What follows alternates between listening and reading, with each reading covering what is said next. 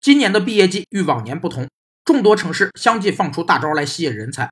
武汉、成都、长沙、郑州、杭州、青岛、福州、厦门等城市纷纷采取放宽大学生落户限制，甚至接近零门槛，发放就业创业补贴，提供租房购房便利等措施来争抢人才。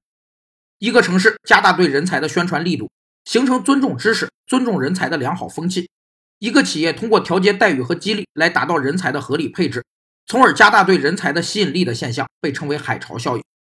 在今天的人才竞争中，传统的行政手段早已失去作用，以薪酬配置为主的人力资源激励机制正逐步发挥更大的作用，推动海潮效应的形成。一方面要以物质激励为主，满足人才的基本需求；另一方面要重视非物质激励，利用升职、进修等手段满足精神需求。各个城市靠着解决房子、票子和户口来招揽人才。留给企业的则是如何留住和用好人才的难题。